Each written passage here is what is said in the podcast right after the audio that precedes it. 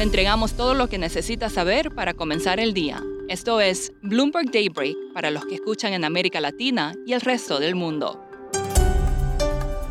Muy buenos días y bienvenidos a Daybreak América Latina. Es 23 de febrero de 2023 y estas son las noticias del día. Los futuros en Wall Street están al alza. Aumenta la confianza entre los inversionistas de que la tasa máxima de la Reserva Federal está en niveles ya contemplados en los precios de los mercados. Los bonos y el dólar se transan a la baja, mientras que en Europa los mercados pusieron fin a dos días consecutivos de pérdidas.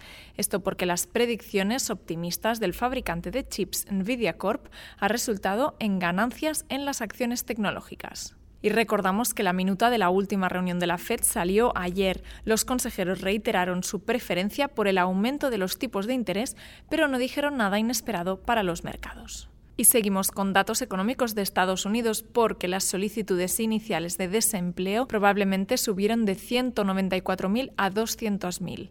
Además, el resultado revisado del crecimiento del PIB del cuarto trimestre probablemente se mantuvo estable en un 2,9% anualizado. Y el valor del mercado inmobiliario también en Estados Unidos se redujo un 4,9% en la segunda mitad de 2022, según Redfin. Es la mayor caída desde la crisis de la vivienda de 2008.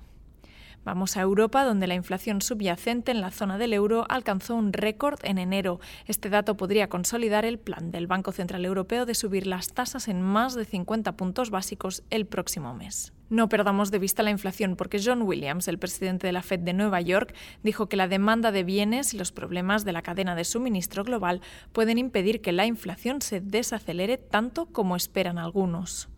Y en el sector de los bancos, Wells Fargo eliminó más de 500 puestos de trabajo en su unidad de hipotecas esta semana, según una persona familiarizada con la situación. Los recortes se suman a miles que ya hubo el año pasado en un momento en que la empresa se retira de un negocio que una vez dominó.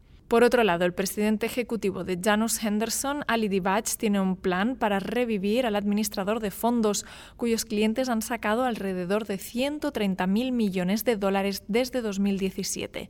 Se inclina hacia la inversión activa y las inversiones alternativas, como fondos de cobertura o el crédito privado, una estrategia diseñada después de meses de revisión interna. La solución no será fácil. Y en materias primas, Estados Unidos sigue acumulando petróleo. Los inventarios aumentaron en poco menos de 10 millones de barriles la semana pasada, el noveno aumento semanal. Esto podría llevar a las reservas totales al nivel más alto en 21 meses. Y más presiones bajistas, el diferencial del precio para el Brent con entrega inmediata o diferida se redujo drásticamente ayer. Esto indica un mercado más débil. Y el diferencial más bajo para el West Texas Intermediate apunta hacia una amplia oferta. Una mirada ahora a América Latina donde las cosas siguen tranquilas durante esta semana de carnaval. Comenzamos en México, donde el Senado aprobó un proyecto de ley de reforma del regulador electoral del país, conocido como INE. Es algo que buscaba desde hace mucho tiempo el presidente Andrés Manuel López Obrador.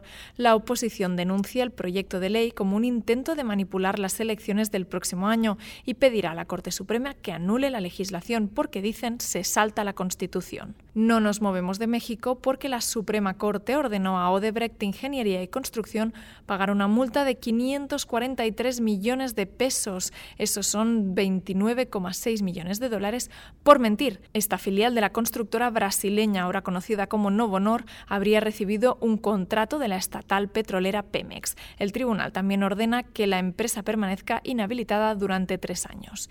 Y por otro lado, Pemex nombró a un nuevo director de comercialización de crudo en medio de una reorganización de la alta dirección. Pasamos a Argentina, donde se espera que Mercado Libre informe de ingresos netos récord de 3.000 millones de dólares hoy después del cierre de mercado. Los inversionistas estarán atentos a las posibles señales de que el impago de las deudas de americanas podría haber acelerado la ampliación de su participación en el mercado de Brasil. Y justamente Brasil detuvo las exportaciones de carne de res a China después de confirmar un caso de enfermedad de la vaca loca en el norteño estado de Pará. Y en Perú, los manifestantes levantaron un bloqueo vial que afectaba importantes operaciones mineras en el sur, incluyendo las de MMG y Glencore.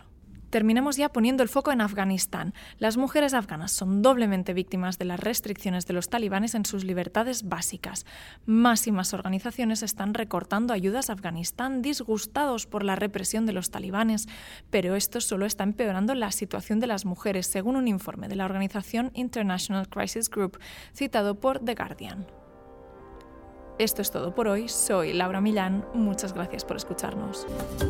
Para conocer todas las noticias que necesita para comenzar el día, revise Daybreak en español en la app Bloomberg Professional. También puede personalizar Daybreak para recibir las noticias que desee. Eso es todo por hoy. Sintonice mañana Bloomberg Daybreak